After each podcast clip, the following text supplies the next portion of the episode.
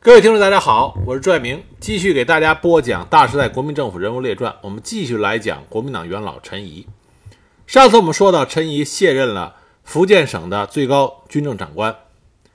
一九四四年四月，国民政府行政院设立了台湾调查委员会，就任命陈仪为主任委员，因为陈仪之前曾经去台湾考察过。这个调查委员会呢，对台湾日治时期的政治、经济、民生、军事等方面做出了颇为详细的调查。报告书长达四十余万字，之后提出的台湾接管接管计划纲要也受到了国民政府的采纳。二次世界大战结束之后，日本无条件投降。一九四五年八月，蒋中正、蒋介石设置了台湾省行政长官公署，以陈仪为长官。八月二十九日。蒋介石委任陈仪为台湾省行政长官，之后又委派兼任台湾省警备司令部的总司令。十月二十四日，陈仪在美军将领的陪同下从上海飞抵台北。十月二十五日，依照盟军最高统帅麦克阿瑟元帅发布的一般命令第一号的规定，陈仪代表接受在台日军第十方面军司令官安藤利吉将军的投降。作为盟军中国战区蒋介石最高代表。军事接收台湾。陈仪当时到达台湾的时候，一下飞机就对记者非常自信地宣布：“他说我到台湾是来做事的，不是做官的。”尽管后来对于陈仪和二二八事变发生的原因啊，这方面陈仪应该担担负什么样的责任，有很多的争议。但是现在随着越来越公正和客观的评价，陈仪在那个历史时期他的表现。有一点已经达到了共识，就是陈仪他为官清廉，从来没有贪污，也没有腐化。他的的确确在台湾，他想的是为台湾做一些事情，但因为种种原因，他在台湾所做的这些事情，最后没能改变台湾的局面。二二八的发生，使得陈仪所做的一切工作都全部被抹杀掉了。二战结束之后。台湾回归中国大陆，回归中华民国。这个时候有一个客观的事实，就是台湾从1895年被割让出去以后，到1945年，这已经过去了整整五十年。五十年，按照我们现在七零后、八零后、九零后的这种分割法来说，五十年就相当于是五代人。有兴趣的朋友可以听一听我另外一个专辑，专门讲台湾。抗日英啊，抗日英雄的那个专辑，从那个专辑的跨度，我们就可以看出来，日本人对于台湾的统治是下了大功夫的。到了一九四五年，台湾人无论是闽南人、客家人还是原住民，他们的对大陆的这种归属感已经削弱到了一定的程度。如果想要扳回这种局面，需要花很长的时间。制定具有针对性的政策，这才能改变。但实际上，陈仪并没有那么多的时间。那个时候，台湾是个什么样的形势呢？他大多数的高层的官员都是日本籍，这些人呢都被遣返回了日本。而无论是闽南人、客家人还是原住民，在多年的日语教育下，几乎不知道中文的书写，也不可能用国语进行沟通。原有的这些日本人的高层职位。后来只能由中国大陆派去的能精通华语的外省人担任。那么，很多人谈起二二八的时候，就说啊，说国民党政府霸占了高层职位，不让台湾本土人来治理台湾。但实际上，这是一个双方面的问题。当时台湾人也的的确确并不具备有大批的能够与大陆进行交流的本土人，能够担任高级职务。但是从大陆派去的这些大陆官吏呢，又是良莠不齐。我们知道，在几呃，在抗日战争胜利之后啊，国民党政府在中国大陆各地的接收大员，也都是出现了贪墨、汉奸资产、五子登科这些。我们抗战胜利了，就应该享享福，就不用那么拼死拼活的为国家出力了。这种想法很普遍，更何况是派到了台湾这一个五十年孤悬海外的中国领土。那么这些大陆官吏呢，普遍呢也是不通闽南语、日语，他们与台湾本土人的交流就很成问题。再加上以胜利者自居，不守纪律，经常与民众发生冲突。什么乘车用餐不付款啊，低价强购啊，赊账不认账啊，偷窃抢劫、侮辱妇女啊，甚至开枪打人。这与台湾日治时期日局官员和日军的法纪严明形成了强烈对比，这就使得台湾本土人和外省人之间越来越相互之间敌视。那么，作为大陆派去台湾的最高军政长官陈仪，他有没有意识到这个问题呢？他有，他在给大陆发去的信件和电报里曾曾经这么说过：，因为日本以往统治台湾的政策是要使日本人永居台湾人之上，无论政治、经济、教育等一切机会都不让台湾人占于与日本人同等的地位，因此日本人的知识、技能、职位都高于台湾人，而台湾人只能被迫处于从属地位，做些低微的工作。光复以后，大批的日本人遣返呃遣送返日，其中除日俘约十七万人之外，还有日侨约二十九万人。这二十九万人的日侨当中，多数在台湾有相当高级的工作和地位，比如充任警察的达七千余人，担任中小学教师的达一万一千余人。这批大量工作人员的急需补充，一时实在感到人力的不足。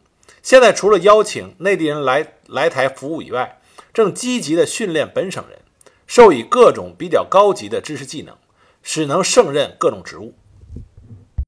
所以说，陈仪啊，意识到当时台湾的问题所在，他急需可以使用的工作人员，能够帮助他，使得台湾迅速的从日治转变到回归祖国的怀抱。那么，这个转变期，希望能够迅速的转变过来。但是，陈仪呢，有些操之过急。他一方面想迅速的完成这个转变期，但另外一方面呢，他又觉得这么快的转变期呢，不需要强制手段。但往往事实是残酷的。尽管陈毅认为他有着爱护台湾和保护台湾之心，认为台湾人必会因此而爱之，但是矛盾，客观矛盾是存在在那里的，而且这种客观矛盾不是他一个人能够改变得了的。陈毅有两件事情啊做的不到位。第一个，因为大陆那个时候正在进行解放战争，那么蒋介石呢急需兵员，所以陈仪呢让蒋介石将大多数本来要派到台湾去的国军部队撤回了大陆，去参加蒋介石所发起的内战。所以台湾缺乏军纪严明、行之有效的。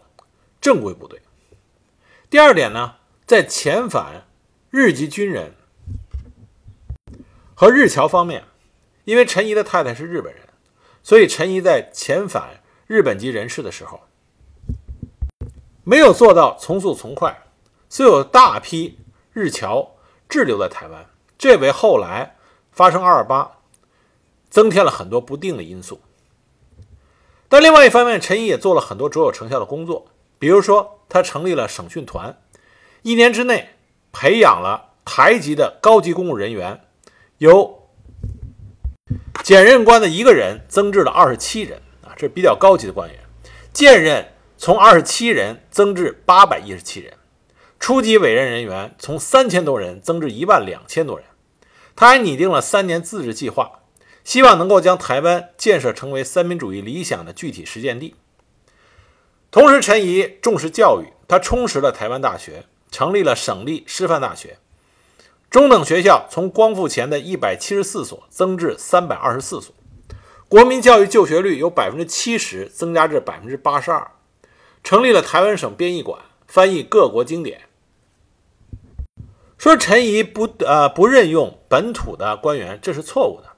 他提拔了好几位比较有名的台籍青年，比如说林献堂。游弥坚、邱念台、黄朝琴、李万居、连振东。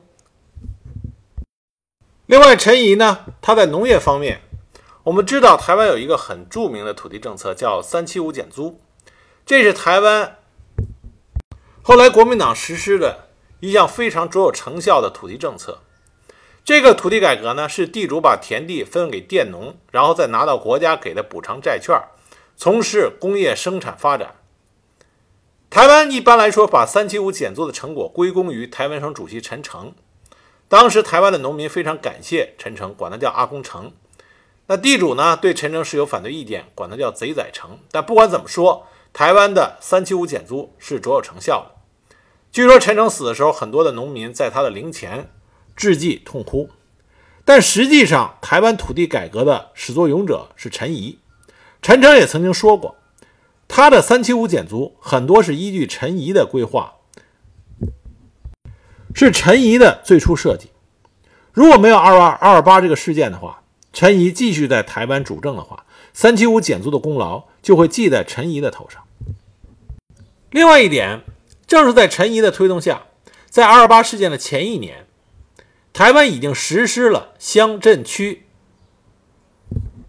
以及村长、里长的直接民选，并设立了省县参议会，参议员为间接选举产生，这已经为台湾进行地方自治奠定了基础。我们再来看一下财政经济方面，陈仪在台湾最被诟病的一件事情，就是说陈仪主政以后，台湾的物价上涨，但这个上涨，物价上涨，是不是陈仪的过错呢？我们要清楚地看到，在二战结束之后，不仅仅是台湾、中国大陆乃至全世界都出现了物价飞涨的这么一个现象，这是这种大型的全球性的战争所带来的后遗症。更何况，在日本人撤出台湾之前，他们还做了他们的一个部署。日本人在一九四五年九月，在已经知道他们必然战败，台湾会被。中国国民呃中华国民政府收回的情况下，他们把本来在战后就会作废的巨额的钞票，整飞机的运到台湾，以退休和资遣的名义发下，这样既救济了那些等待撤回日本本土的日本人，也笼络了那些曾经与日本通力合作的台湾人。这些巨额的钞票把台湾的物资狠狠的都吸光了，在日本的。史料记录里边曾经有过这样的描述：说当时昭雄代表银行负责纸币的飞行的安全，另派两人在机上终日看着这批巨额的纸币。在这一段飞行时间中，我是一直趴在那一堆台银卷上的。啊，由此可见当时运了多少的纸币到台湾去。另外，史料记载，总督府对于日本人官员宣称，台湾虽然因为波茨坦宣言而变成了中国的领土。但在台日本人官员仍保有其官员身份，故将对他们支付至明年三月之薪饷和退职金，而对国策公司和一般公司也采取了相同措施。换句话说，就是预付的发了很长一段时间的工资。在这种大规模的撒钱的情况下，物价想不膨胀是很难的。因此，在国民政府去台湾之前，已经产生了物资严重缺乏的局面。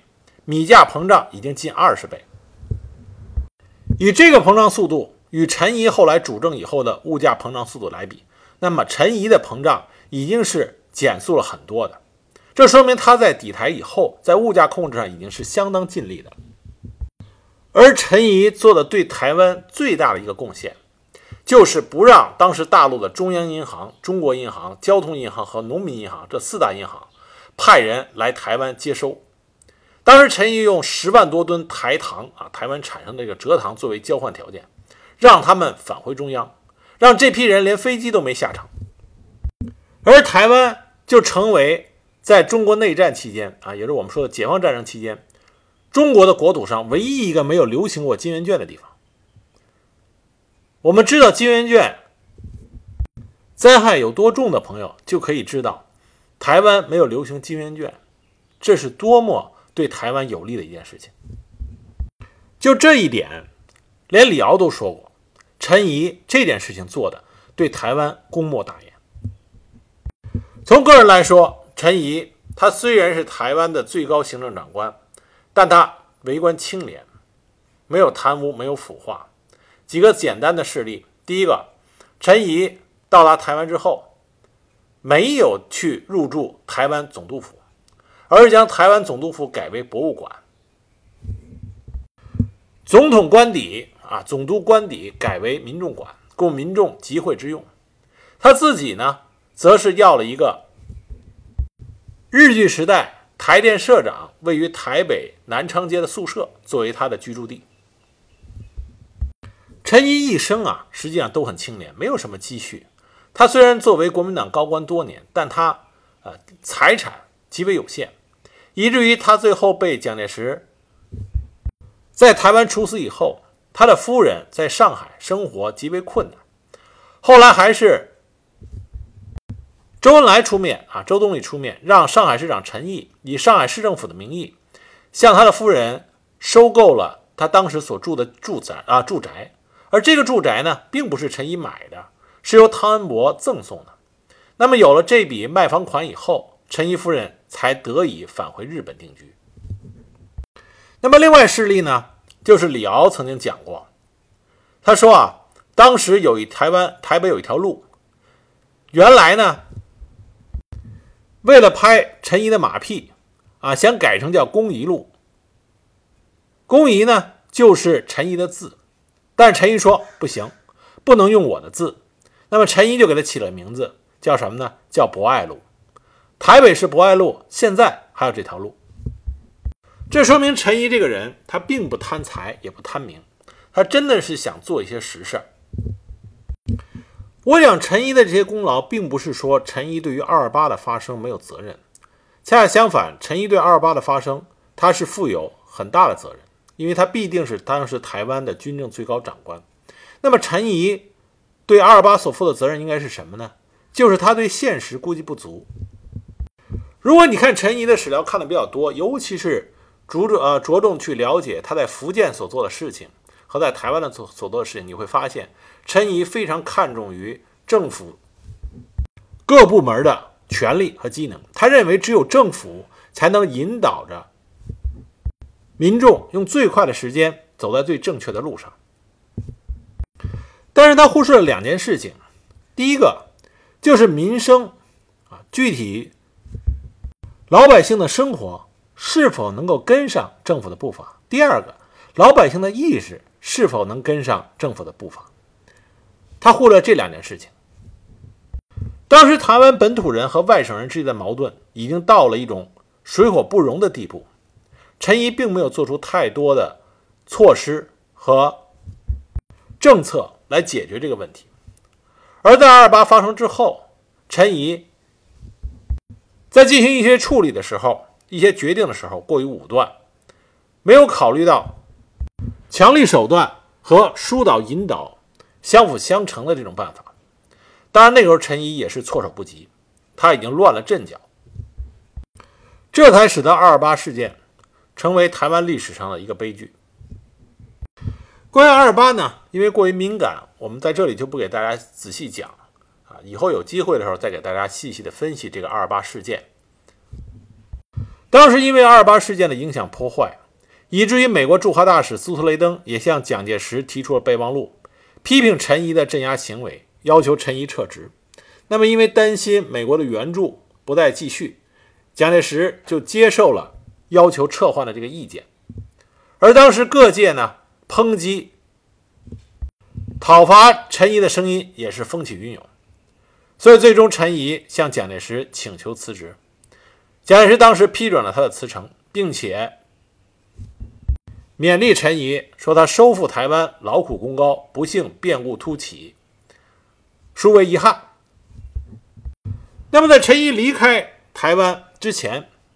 他给台湾省民做了一次告别广播，强调炎黄子孙应以中国人为荣。而且在他将要离开台湾的时候，他写了一首诗啊，这首诗是无题。这首诗怎么写的呢？事业平生悲剧多，循环历史究如何？痴心爱国魂忘老，爱到痴心即是魔。这首诗啊，如果大家仔仔细细的读一读，品味一下的话。就会知道当时陈仪的心境是如何的。接手陈仪、稳定台湾局势的人是谁呢？实际上是白崇禧。白崇禧后来跟国民政府在去考察过台湾之后，给国民政府的报告里就说：起乱之因在于陈仪在政治上放得太松。故不宜再蹈覆辙，实行直选。而且白崇禧跟蒋介石报告说，警备总司令的人选应该是由闽籍人士充任，较易融洽。那白崇禧推荐这个人是谁呢？这个人就是吴石。如果听过我逝去的牛人啊那个系列的朋友，就应该知道，吴石实际上是中国共产党在国民党内部的高级情报人员，也就是地下工作者。最后在台湾英勇就义。啊，白崇禧当时给蒋介石推荐的呢，就是吴石。这是吴石为什么后来在台湾官居高位的原因。二二八事件另外一个不利于台湾的后果呢，就是很多外省的公教人员在事后纷纷打算携着家眷离开台湾。当时白崇禧专门召集他们进行讲话啊，召集这些政府的公务员讲话，希望他们能够留在台湾继续工作。当然，白崇禧在他的讲话里这么说的：“说须知中国不能离开台湾，台湾也不能离开中国。诸君留台服务，实与前往内地服务无异。”且台湾乃新收复之领土，既就教育而言，五人之工作必须五年至十年时可完成。日前侮辱诸君、以伤害诸君者，仅为极少数之不良分子，较大多数之台胞仍极爱国，且愿与诸军精诚合作。由此可见啊，当时外省到台湾的这些公务员和公教人员啊，政府工作人员，实际上对台湾还是有所帮助的。那么，因为二八事件，陈仪在国民党内受到了处分，并且撤职。当然，这个是台面上的。蒋介石觉得陈仪替他背了黑锅，所以呢，在陈仪回到南京以后，蒋介石就请陈啊，就请陈仪吃午饭。当时，蒋宋美龄还在一旁作陪。那么，蒋介石对陈仪进行了安抚，同时希望陈仪能够继续帮他，因为这个时候国民党在战场上节节失利。蒋介石希望陈仪能够出来帮他稳定后方。陈仪并不是立即同意了。陈仪，陈仪呢，本来想退出政坛，因为台湾这件事情让他真的是心灰意冷。他闲居在上海，蒋介石召见了他三次，要他复出。最后呢，还是在何应钦的大力推荐和蒋介石一再力邀之下，陈仪才就任了浙江省主席。但这个时候，陈仪已经彻底的向左转，他已经走向了。寻求与共产党合作、建立联合政府的这条道路，所以当时陈仪呢就动了心思，在和李济深有了进一步的探讨和交流之后，他决定说服与他情如父子的汤恩伯战场起义。但我们在讲汤恩伯的时候，给大家讲到了汤恩伯背信弃义，应该说是忘恩负义，把陈仪给出卖了。那么之前讲到，军统和陈仪素有旧怨。那么当时军统在上海的负责人，上海警察局长毛森，知道陈仪要说服汤恩伯起义这件事情，那么当然是汤恩伯的告密了。毛森马上就将陈仪诱捕归案啊，抓住了。一九五零年四月，陈仪被押到台湾。说陈仪到达台湾之后，对任何人不再发一言一语，终日如老僧入定。后来被囚禁于基隆，又被转移到万华的宪兵第四团看守所。五月十九日，一九五零年五月十九日，蒋介石亲手写下便条，说枪决可以。当时想救陈仪的人很多，之前被他推荐，相当于是他啊，他是伯乐的中国军工之父于大为，还有参谋次长林蔚，都曾经去看望过陈仪。林蔚当时就劝陈仪向蒋介石认错，说：“你只要写一封悔过书，蒋介石马上可以恢复他的自由，让他在台湾居住。”当时陈仪就说：“我有何错？我无错可认。他不高兴可以杀我，我年已过半百，死得了。悔过书我不能写。”谭伯这个时候呢，也曾经上书给蒋介石，请求宽恕陈仪。于大为呢，也跟蒋介石说，希望比照张学良，只关不杀。但当时谷正光啊，谷正刚说了一句话，他说：“总裁要借陈仪的头来镇压人心。”对陈仪行刑这件事情是由蒋鼎文啊全权负责的，具体执行人呢是保密局啊，也就是军统的人来具体执行的。这是在一九五零年六月十八日。那蒋鼎文呢，和陈仪的旧交不错，所以他允许陈仪不穿，他就问陈仪啊，说你想怎么样，以什么方式走？那么陈仪就说我不要穿军装。那么蒋鼎文最后允许陈仪是以什么样的一种妆容赶赴刑场呢？当时陈仪穿的呀是戴着淡黄色的礼帽，配上黄色的西装外套、白衬衫。配上派克对比，手戴劳力士白色手表，所以衣冠楚楚，就跟赴晚宴一样，上的刑车。他临行之前，军统人就问他说：“还有什么话？”陈仪当时留下的遗言是：“我人死，精神不死。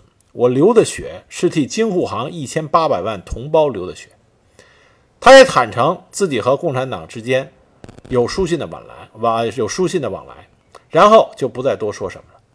对他的子女和亲人，他也没有什么遗言，他只要求开枪的时候对他的头开枪。但是呢，因为保密局已经有指令，要求只能对他的背部开枪，以保存其面貌的完整，所以当时呢，冲他背后连开两枪。但是当时陈仪并没有马上死去，所以呢，又冲前胸补了一枪，这才完成了整个的行刑过程。陈仪这位国民党元老。为了新中国的建立，就这样付出了自己的生命。蒋介石在他六月十九日的日记里边，关于陈仪的这件事情啊，专门写下了一笔。他说：“据报其态度倔强，可谓至死不悟，乃至共匪宣传之深入，甚至此种万恶官僚之脑筋，亦为其所迷惘而改变。不知其有国家民族，而反以迎合青年为其便捷来由矣。”宣传之重要有如此也。陈仪就义之后，汤恩伯这个对他恩将仇报的情如父子的人，在台北的居所之中，据说是悲痛欲绝，坐卧不宁，无法入睡，痛苦不堪。然后呢，设了灵堂，写了很多的挽联和祭文，但这些已经无事于补。这些都无法掩盖陈仪的死是汤恩伯一生中最大的污点。陈仪死去之后，他的五弟将他的尸身收敛，并且火葬，骨灰埋于新北市五股区。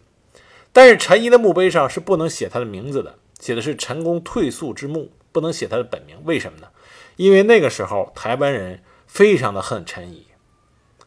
他的墓园位置曝光之后，他的墓碑经常被人喷漆破坏。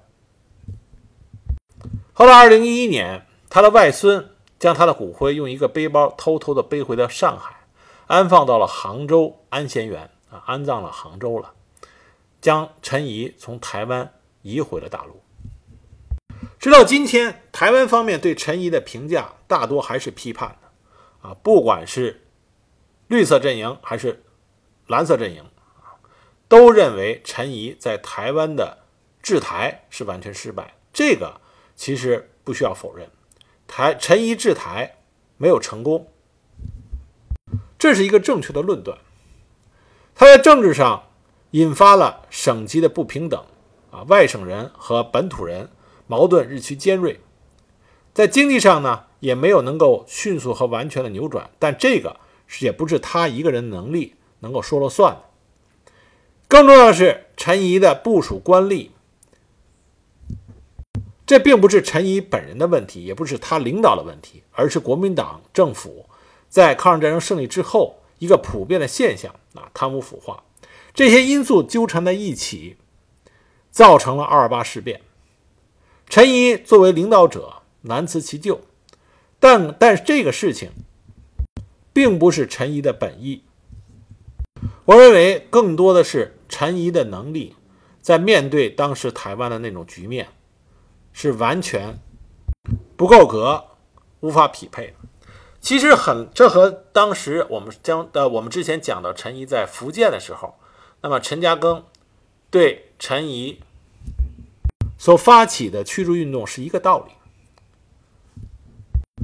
这和陈仪本人的人格和他本人的品行啊是没有关系的。